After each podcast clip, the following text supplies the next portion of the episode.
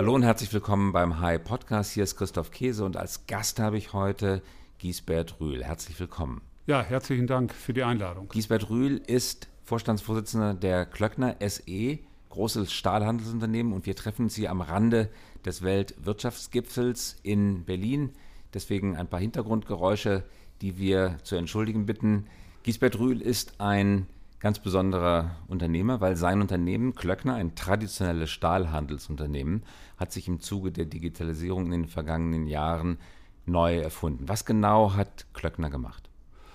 Ja, wir haben vor etwa vier Jahren mit der Digitalisierung äh, angefangen, aus der Überlegung heraus, wie wir unser Geschäftsmodell neu aufstellen können, auch mit dem Risiko, dass wir unser Geschäftsmodell, äh, unser traditionelles Geschäftsmodell gegebenenfalls angreifen müssen.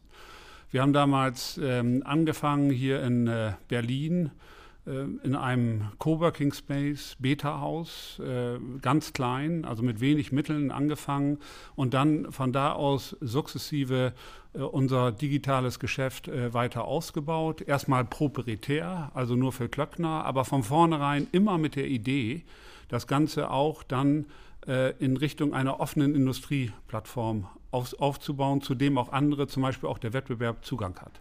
Klöckner ist ein Stahlhandelsunternehmen. Klöckner kauft Stahl von Stahlfabriken ein und verkauft sie an die eigenen Kunden weiter. Das ist ein Geschäft, das extrem dinglich ist, von dem man sich eigentlich auf den ersten Blick gar nicht vorstellen kann, dass es von der Digitalisierung berührt wird. Warum fühlt Klöckner sich durch Digitalisierung herausgefordert? Ja, die, wir fühlen uns eigentlich herausgefordert, äh, am Ende des Tages äh, durch Plattform. Ich glaube, das haben wir relativ früh bei Klöckner erkannt. Also es ging nicht nur jetzt um die Digitalisierung der Prozesse intern und extern, also auch zum Kunden hin, sondern es ging von vornherein um das Thema Plattform und wie disruptiv im Endeffekt Plattform auch auf eben konventionelle Geschäfte sein können, nachdem ja viele Industrien, die äh, komplett digital, digital sind, sehr schnell disruptiv angegriffen wurden. Aber die Frage war, und wir haben es dann umgedreht, wir haben dann nicht gesagt, okay, wer kann uns angreifen, sondern wir haben dann gesagt, wie würden wir unser Geschäft, unser konventionelles Geschäft eben über Plattformen angreifen. Schauen wir uns das konventionelle Geschäft mal an. Klöckner Händler kauft Stahl von einem Stahlunternehmen an und legt es ins eigene Lager. Klöckner hat Umlaufvermögen über eine Milliarde Euro. Richtig. Das sind wie viel genau? 1,3 1,2 Milliarden aktuell. Und jetzt muss man auf dieses Umlaufvermögen ein hm, Opportunitätskosten rechnen. Man könnte mit dem Geld ja auch was anderes machen. Sagen wir mal 10 Prozent, dann wären die Opportunitätskosten pro Jahr 120 Millionen Euro. Also Geld, das man verdienen könnte, an anderer Stelle verdienen könnte, wenn man mit dem Geld etwas anderes machen würde. Aber es ist darüber hinaus, das ist vollkommen richtig, aber darüber hinaus sind die ganzen Kommunikationsstrukturen noch völlig veraltet. Also zwischen äh, Lieferant und Kunde. Zwischen Lieferant und Kunde, aber auch zwischen uns und dem Produzenten. Also in der gesamten Wertschöpfungskette sind äh, die, äh, die, die Kommunikationsstrukturen so veraltet, dass noch viel über Fax geht, es geht viel über Telefon und die einzige Innovation in den letzten 20 Jahren war im Grunde genommen E-Mail. Und äh, auch das ist natürlich äh, keine Kommunikation, mit der wir die Zukunft bestehen können, denn andere Industrien digitalisieren sich ja auch. Also auch selbst wenn einer sich nur in dieser Industrie befindet, muss er darüber nachdenken, wie er sich denn in andere Industrien auch connecten kann. So, und das war der Grund, dass wir gesagt haben, eben, wir müssen das Thema angreifen. Wir müssen erstmal proprietär daran arbeiten. Wir haben angefangen von uns aus zum Kunden. Wir haben dann aber auch sehr schnell erkannt, dass die Digitalisierung ein viel, ein viel größeres Thema ist für ein Unternehmen. Denn das ganze Unternehmen selbst muss, muss sich auch verändern, muss auch digitalisiert werden. Die Prozesse müssen auch nach innen automatisiert werden. Und äh, insofern ähm, ist das ganze Unternehmen dadurch in Bewegung gekommen. Also durch die mangelnde Kommunikation oder die, nicht die mangelnde Kommunikation, aber die, die nicht ganz modernen Kommunikationsmethoden entstehen Ineffizienzen und die Ineffizienzen können durch die Digitalisierung beseitigt werden. Aber äh, das erklärt ja noch nicht, warum Klöckner in seiner Existenz bedroht sein könnte durch die Digitalisierung. Ja, die ist, ist Klöckner bedroht in seiner Existenz?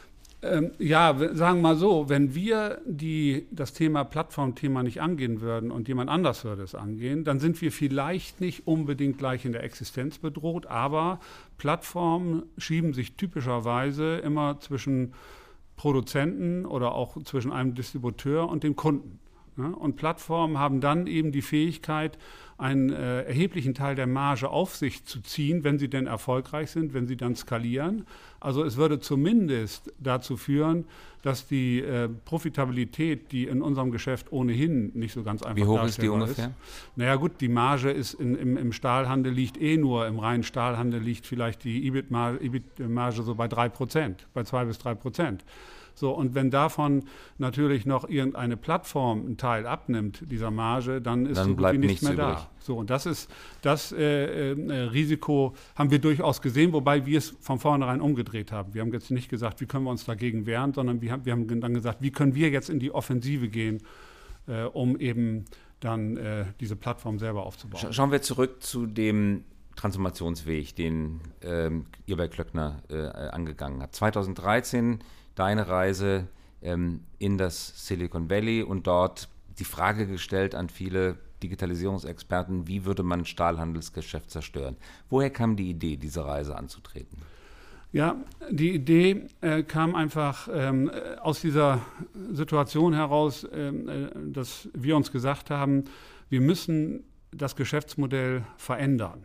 Ja? Und äh, wir müssen einfach neue Ideen kreieren. Wir haben das auch erst intern im Übrigen versucht und äh, sind da aber nicht sehr weit gekommen. Und dann kam eben die Idee, lass uns doch mal ins Silicon Valley gehen und mal sehen, welche Ideen dort kreiert werden oder wie innovativ man äh, bei solchen Themen ist. So, es war damals natürlich in einer sehr frühen Phase, auch das Thema B2B ähm, war im äh, Silicon Valley noch nicht so richtig akut, muss man klar sagen. Also eine Bedrohung hätte sich daraus äh, nicht unmittelbar ergeben, aber man hat schon gespürt, ähm, welche Chancen äh, dahinter liegen, wenn man eben diese, solche Themen frühzeitig angeht. Ja, und, und, und es, war, es war so chancengetrieben und nicht ähm, ähm, gefahrengetrieben. In dem es war immer chancengetrieben, weil wir, wir hatten ähm, äh, keine Angst, dass uns so schnell jemand disruptiv angreift. Ich meine, das ist ja der Vorteil ein bisschen von diesen alten Industrien.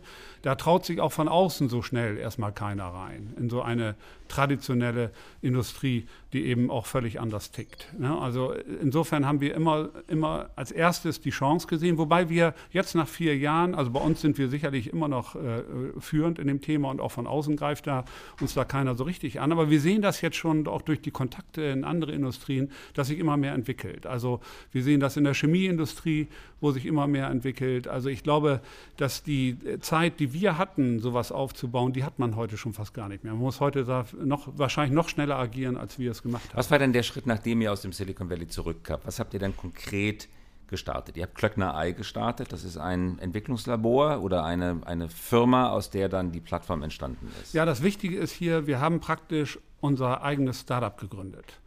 Und, ähm, und, und Klöckner.ai haben wir von vornherein wie ein Startup aufgebaut. Das heißt, ich bin hier auch durch Berlin getingelt. Das sitzt auch in Berlin. In sitzt in Erst Berlin. im Beta-Haus und jetzt in der Brunnenstraße war es. Ja, dann war Brunnenstraße und jetzt äh, äh, haben wir noch ein größeres äh, äh Büro. Also jetzt äh, sind wir auch mittlerweile 80 oder sogar 85 Mitarbeiter. Also wir sind sehr stark gewachsen ne, von diesen äh, zwei Mitarbeitern. Wir haben alle Bereiche, decken wir ab. Also wir haben Produktentwicklung, äh, Produktinnovation, Produktentwicklung, wir haben den ganzen Bereich Online-Marketing, wir haben den ganzen Bereich Business Analytics, also alle diese Bereiche aufgebaut, die typischerweise ein Startup äh, auch hat. Also wir führen das als Startup, wir führen das auch dezentral als Startup. Wir haben aber auch dafür gesorgt, dass, es, dass das äh, äh, Startup Klöckner.ai nicht völlig isoliert, das ist ja dann die Gefahr, völlig isoliert arbeitet, sondern man muss da natürlich dafür sorgen, dass die Transformation auch ins Unternehmen passiert. Und wie organisiert man das?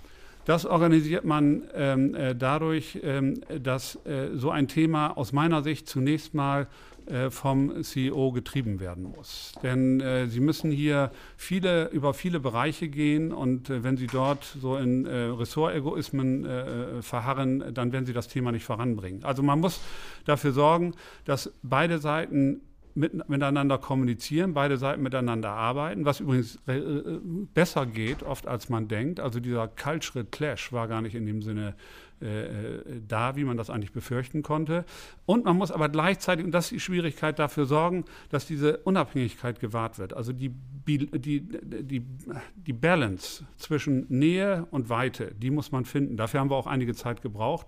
Aber also am Anfang, am Anfang hat es nicht funktioniert. Am Anfang war, war es zu weit weg oder am zu Anfang nah war es zu weit weg. Äh, da war es zu weit weg. Da haben wir die äh, praktisch auf der einen Seite nicht die Transformation nach innen hinbekommen, aber wir müssen ja auch unser Know-how in die, so ein Startup rein transformieren. So, und dann haben wir es weiter rangezogen, dann war es mal eine Zeit lang zu nah dran und jetzt haben wir es, glaube ich, in der richtigen äh, Balance. Klöckner hat sich ja doch ähm, sehr erfolgreich entwickelt. Im Augenblick 20 Prozent der Umsätze, ungefähr über eine Milliarde Euro Handelsvolumen auf Klöckner Ei. Stimmen die Zahlen ja, ungefähr? Stimmen. Ja, ähm, mit ziemlich steiler Aufwärtsentwicklung. Ja, mehr als verdoppelt seit dem letzten äh, Jahr. Also seit, seit, seit. Was wird auf Klöckner Ei oder auf der Plattform gehandelt? Ja, auf der, also auf der Plattform, das ist ja erstmal die proprietäre Plattform, da wird im Grunde genommen Stahl- und Metallprodukte werden da ge äh, gehandelt, aber auch mittlerweile von äh, Dritten. Also, das auch eine also am Anfang war es ein eigener Webshop, wo eigentlich äh, Klöckner-Produkte handelt wurden, die genau. man auch ganz normal bei Klöckner auf dem, quasi auf dem, in dem physischen Laden kaufen konnte oder in der Betriebsstätte kaufen konnte. Die gab es dann im Web. Die, die gab es im, äh, praktisch äh, online. Ne? Und dann wurde das ergänzt um weitere Produkte, die nicht von Klöckner kommen. Richtig. Also wir haben jetzt im Grunde genommen unser Produktspektrum ausgeweitet in andere Bereiche, ohne dass wir physisch nachziehen müssen. Also wir machen das äh, in zwei Arten. Also man kann das Fulfillment, ähnlich ein bisschen wie bei Amazon, man kann das Fulfillment über uns machen, aber man kann auch, einer, der auf die Plattform geht, kann auch direkt liefern. Also wir haben praktisch die, die, auch die proprietäre Plattform für dritte komplementäre Produkte geöffnet. So, das also auch für Wettbewerber. Auch für, auch für Wettbewerber, auch, ähm, aber sagen wir mal so, mit wenig Überschneidung. Ne? So, und, äh, und, und jetzt kommt der Schritt eben, und das Ganze, der Schritt eben in diese neue Indust in diese Industrieplattform, in diese unabhängige Plattform, die wir ja mit Venture Capital finanzieren, bei, denen, bei der Klöckner auch in die Minderheit gehen wird. Und ähm, diese Plattform ermöglicht, und deswegen wird die sich bei preissensitiven Kunden durchsetzen, Preisvergleiche. Ne? Proprietäre Plattformen ermöglichen ja logischerweise keine Preisvergleiche. Und wenn, jetzt, wenn sich jetzt vorstellen, in unserer Industrie gibt es eine proprietäre Plattform, dann müsste jeder Kunde immer in verschiedene Plattformen gehen, wenn er vergleichen will. Dann kann er besser einen Fax senden. Das ist einfacher für ihn. Und deswegen kommt jetzt die Industrieplattform. Aber das, die funktioniert natürlich nur, wenn wir den Wettbewerb auf die Plattform lassen. Das ist das eine und indem wir die Plattform von Klöckner neutralisieren. Also es ist als echtes Venture, bei dem Klöckner eben über, die, über Venture Capital in die Minderheit gehen wird. Und jetzt kommt, und diese Plattform steht dann aber im Wettbewerb auch mit unseren proprietären Plattform. Das, da sind jetzt aber viele radikale Schritte auf einmal ähm, miteinander verbunden worden. Das eine ist ja, dass überhaupt Konkurrenzprodukte gehandelt werden. Wie kam das in der Organisation an? Da kann man ja auch den berechtigten Einwand erheben, ja, warum sollen wir denn jetzt plötzlich anfangen, ThyssenKrupp-Produkte zu verkaufen? Sollen die doch selber versuchen, da öffnen wir doch unseren Kundenkreis, dem unmittelbaren Wettbewerber. Wie hält man eine solche interne Diskussion durch?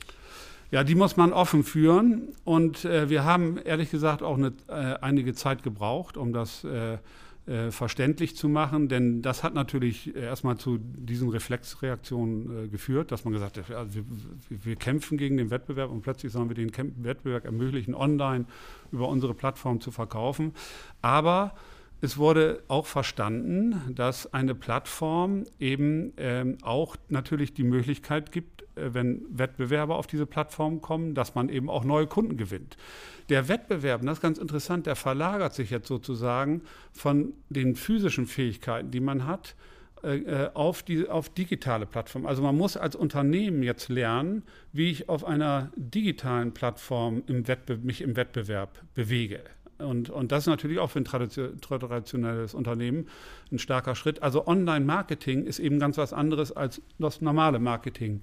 Äh, und das lernen das Unternehmen wie die Musikindustrie natürlich jetzt seit Jahr und Tag. Sie müssen sich entscheiden, ob sie bei Spotify mitmachen, ob sie bei Deezer ja. mitmachen, ob sie bei Apple Music mitmachen. Und genau in eine solche Situation kommen jetzt auch Stahlhändler und Stahlproduzenten. Ja, und, und äh, auch andere Industrien. Also ich, das gilt im, im, im Grunde genommen gilt das für alle Industrien.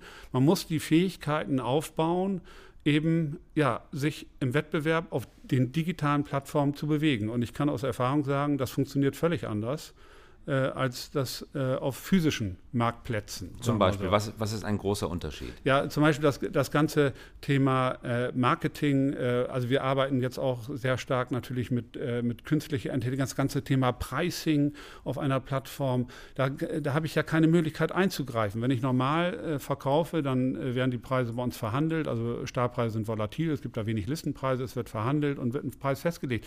Aber das muss ja alles automatisiert auf einer Plattform. Ich muss dann den, den richtigen Preispunkt finden gegen andere Wettbewerber und das muss alles eben äh, in, in, automatisierter und äh, in dem Fall eben zum Beispiel auch unterstützt mit Artificial Intelligence völlig anders stattfinden. Und bisher sind es Verhandlungspreise auf der Plattform, können ganz andere Faktoren mit einfließen. Es kann der Wochentag, der Monat, das Wetter, die das Marktsituation. Wetter, ist es morgens, ist es abends? Also wenn einer morgens ein Produkt braucht, dann ist er äh, bei uns äh, äh, äh preissensitiver zum Beispiel, als wenn er es am Nachmittag für den nächsten Tag Also es braucht. ändern sich die Preise im Laufe des Tages. Die, ja, wir haben im Grunde genommen haben wir äh, in letzter Konsequenz ein, ein Yield-System, wie wir es ja aus, aus, aus dem Luftverkehr schon kennen. Also dass die Preise eben permanent angepasst werden und dass auch jeder einen anderen Preis hat. Mhm. Wie reagieren die Kunden darauf? Andere Preise versus Verhandlungspreise? Ähm, ja, die Kunden, also auch für die Kunden ist das natürlich ein Weg. Also wir haben natürlich äh, übrigens auch eine Zeit gebraucht, um jetzt äh, diese 20 Prozent Umsatz äh, äh, digital zu machen. Wir mussten unsere Kunden natürlich auch äh, dafür gewinnen.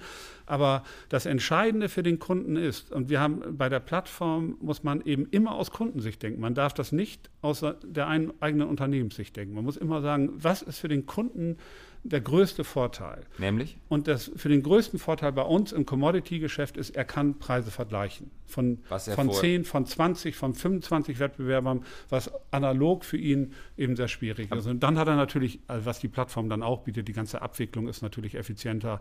Ähm, äh, wir bieten auch zusätzliche Services dann äh, später an, wie Finanzierung und solche Dinge. Also da kommen noch, noch eine, eine, Menge de, äh, Dinge dazu.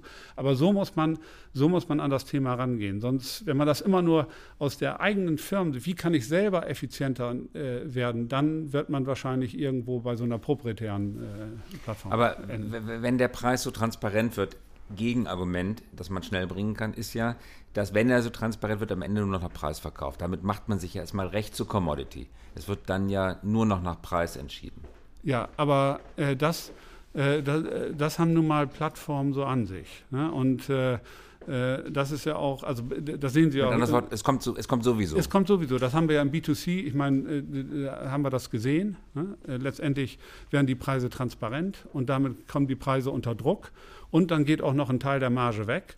Und das werden wir natürlich im B2B auch sehen. Ist das so eine Art hm, Selbstmord aus, dem Angst vom, aus der Angst vom Tod? Also es kommt sowieso, deswegen mache ich es lieber selber, aber die Ergebnisse werden trotzdem desaströs sein? Ja, aber wir entwickeln ja die Plattform. Also wenn es erfolgreich ist, dann ist die, kommt die, dann wandert die Value Creation von der physischen Seite zu dem Plattformgeschäft. Also es gewinnt der, äh, es gewinnt der Plattformbetreiber. Äh es gewinnt, wenn, die, wenn eine Plattform erfolgreich ist, wird am Ende des Tages der Plattformbetreiber gewinnen.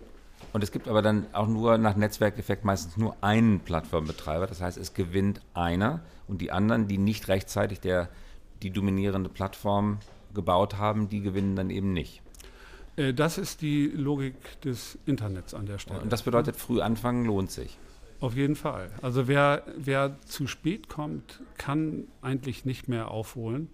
Und, ähm, und, und, und deswegen ist, und, und das war für uns übrigens auch, also äh, von vornherein klar, dass man, man wird nicht äh, in einem, im B2B, ich sag mal, vielleicht sind es auch mal zwei Plattformen oder vielleicht sind es auch mal drei, aber es sind bestimmt nicht zehn. Also vorher konnten viele Unternehmen als Stahlhändler, Stahlproduzenten überleben und ein Auskommen haben. In Zukunft sind es nur noch diejenigen, die eine funktionstüchtige, marktdurchsetzungsstarke Plattform haben. Das sind die genau. Und dann gibt es natürlich noch die, die physisch dann liefern. Also es wird eine Konsolidierung geben im Markt. Der Markt wird sich stark konsolidieren. Ich meine, Stahl muss ja immer noch physisch geliefert werden. Da wird's auch, das ist auch dann eine Chance für Klöckner und andere in der, das Fulfillment im Grunde genommen zu machen, äh, weil das bei uns nicht so sein wird wie bei Amazon, dass das eben, das ist kein Pack-and-Ship-Material, also dem wird es auch noch geben geben, der sich dann eben auch am intelligentesten oder geschicktesten auf so einer Plattform bewegt. Aber egal von welcher Seite man kommt, wer beides liegen lässt, der ist auf jeden Fall draußen. Was passiert denn dann eigentlich mit der typischen Klöckner Niederlassung, über die heute der größte Teil des Geschäftes abge entwickelt wird, also die räumlich-dingliche Verortung von Klöckner. Was passiert damit? Wird es das in Zukunft noch geben? Es, es, es wird diese noch geben, es wird aber weitaus weniger geben. Also wir haben heute die Situation, dass der Markt extrem fragmentiert ist. Wir haben über 3000 Distributeure in, äh, in, in Europa und wir haben in vielen äh, Städten haben wir meinetwegen 10, 15 äh, Niederlassungen, die Stahl liefern. Völlig überflüssig. So, und das wird natürlich sich stark konsolidieren. Und, äh, und das muss auch gar nicht unbedingt einem Marktanbieter gehören, das könnte sozusagen auch so Shared Services sein. Das gehört allen gemeinsam oder jemandem, der überhaupt gar nichts mit den anderen Sachen zu tun hat, der dann nicht nur noch die logistische Funktion hat. Es könnte erbringt. zum Beispiel auch sein, dass, es, dass das tatsächlich in der, in, äh, nach vorne hin ein Logistiker ist ja, an dem, äh, was Commodities anbelangt. Ich sag mal, äh, Klöckner macht übrigens auch noch äh, Anarbeitung und, und, und dass Produkte auch weiterverarbeitet werden. Das wird bleiben, das wird aber dann irgendwo anders laufen. Das wird auch getrennt sein. Das läuft heute alles in einer Niederlassung. Und das wird sich aus meiner Sicht trennen.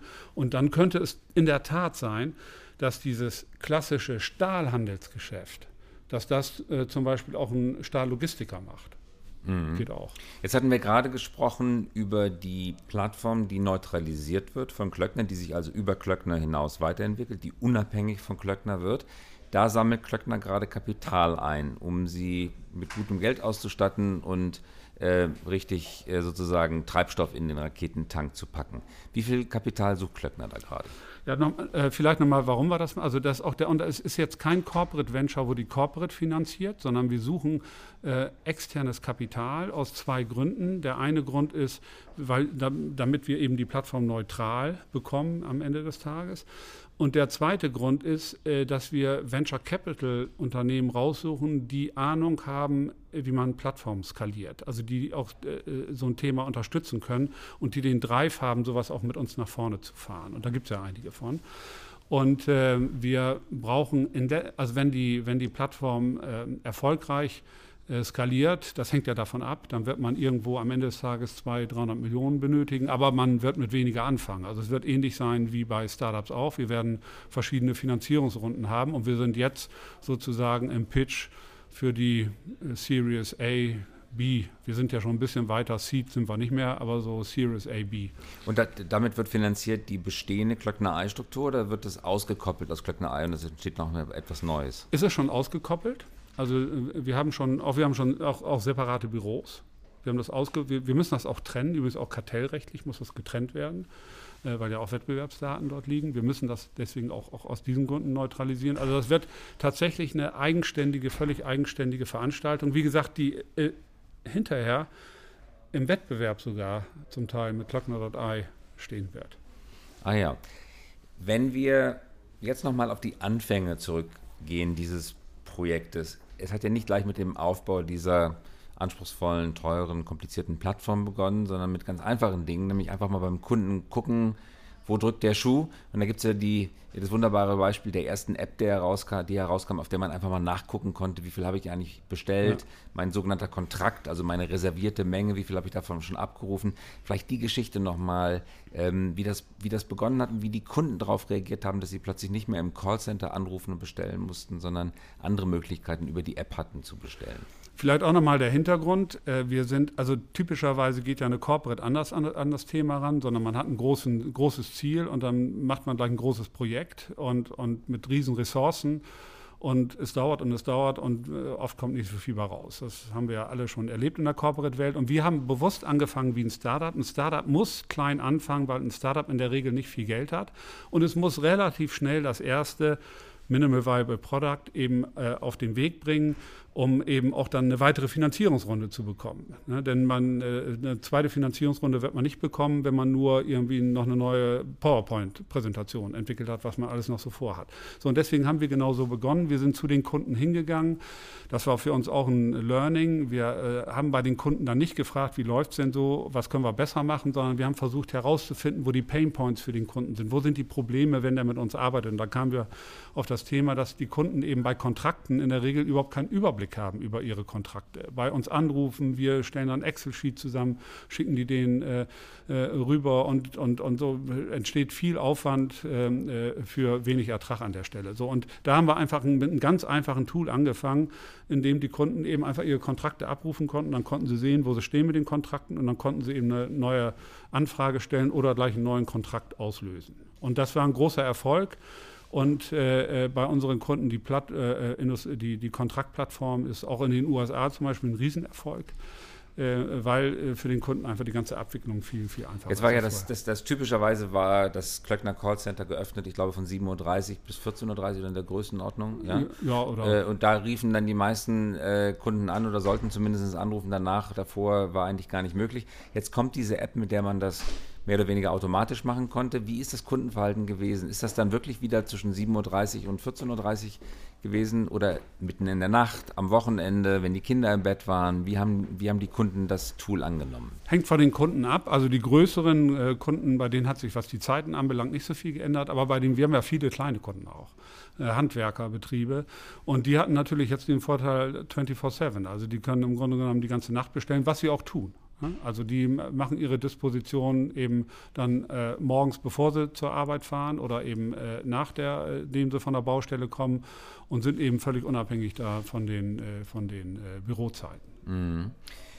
Die, äh, das Silicon Valley hat unbestreitbar große Erfolge mit B2C-Plattformen erzielt. Und da wird es für Deutschland, Europa schwierig, nochmal ein neues Amazon zu bauen oder nochmal ein neues iTunes App Store zu bauen. Ähm, alles redet über B2B-Plattformen. Ist das die deutsche, die europäische Chance, jetzt nochmal sozusagen plattformtechnisch etwas neben den kalifornischen Erfolg zu setzen? Äh, wenn wir schnell sind. Also ich erlebe das auch jetzt. Ich bin ja im Valley unterwegs. Äh, jetzt äh, war in den letzten äh, drei Monaten praktisch jeden Monat da, um eben mit äh, Venture Capital und anderen äh, äh, zu sprechen. Was man ganz klar sieht, ist, dass das Interesse steigt an B2B. Ohne jeden Zweifel hat sich völlig verändert. Also vor vier Jahren waren das ja auch erstmal so lose Gespräche, aber das hat sich völlig verändert an der Stelle. Ich glaube, jeder versteht auch, das Valley versteht auch, äh, dass eben die intelligente Zusammenführung da von einem Incumbent mit einem äh, Startup äh, dass das äh, eben die, diese Plattform erst ermöglicht im B2B-Bereich. Aber eins ist auch ganz klar, wenn das Valley äh, die Nase an solchen Themen hat, dann geht es in der Regel schnell. Und deswegen hat man nicht viel Zeit, also man muss sich jetzt schon sehr schnell bewegen. Okay, wenn man sich schnell bewegen muss, wie, wie, schnell bewegt sich denn die deutsche Wirtschaft jetzt außerhalb des Stahlhandels? Ich glaube, sie bewegt sich noch zu langsam, auch weil sie eben nicht ähm, im Zweifel ähm, äh, disruptive Geschäftsmodelle ähm, äh, erlaubt oder sich vorstellen kann.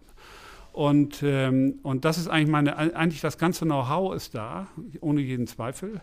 Und, äh, und äh, es wäre auch kein Problem, das zusammenzuführen. Aber ich glaube, äh, äh, dass die Bewegung dorthin noch zu langsam ist. Man sieht, äh, und, und ich kann nur aus der Erfahrung sagen, die ich in den letzten Jahren gemacht habe, die Dinge gehen immer schneller und es wird immer schneller. Und, äh, und äh, deswegen glaube ich, ist hier äh, wesentlich mehr Aufmerksamkeit und Speed auch der aus der, aus, aus der Erfahrung Klöckner, was wäre der eine Rat an andere Unternehmer, Unternehmerinnen? Geschwindigkeit. Entschlossenheit. Geschwindigkeit, Entschlossenheit. Man muss einfach auch dann eben, auch wenn man, es reicht nicht einfach so einen Hub aufzusetzen, das haben ja viele gemacht. Ähm, bei dem einen ist es dann zu weit weg, da kommt nicht viel bei raus. Bei dem einen ist es zu nah dran, da kommt dann vielleicht auch nicht so viel bei raus. Sondern man muss, äh, man muss äh, eben so, man braucht, glaube ich, den Hub, man braucht den übrigens auch. Ähm, das dürfen wir auch nicht vergessen. Wir arbeiten ja mit vielen Partnern zusammen, also auch mit vielen anderen Startups, mit Fintech. Äh, Bereichen, also was äh, Themen wie Finanzierung anbelangt, mit Logistik-Startups. Sie brauchen so einen Hub äh, mit Leuten, die sich auch untereinander verstehen. Ne? So, und, und da muss man es konsequent durchziehen und man muss vor allen Dingen, und das ist, was auch eben zu wenig geschieht, man muss auch Dinge einfach ausprobieren. Kleine, kleine Tools und, und Produkte entwickeln und dann ausprobieren, wie es läuft und dann en entscheiden, weiterzumachen, neu zu machen oder wie auch immer. Also das, womit im Grunde genommen Startups auch groß werden. Abschließende Frage: Wie sieht Klöckner in fünf Jahren aus? Ähm, ich glaube, dass ähm, wir in fünf Jahren haben wir äh, wahrscheinlich drei Klöckners. Also das eine ist äh, diese neue Plattform, die aber dann auch nicht Klöckner heißt, sondern aber immerhin von Klöckner geboren wurde, wenn man so will, oder initiiert wurde.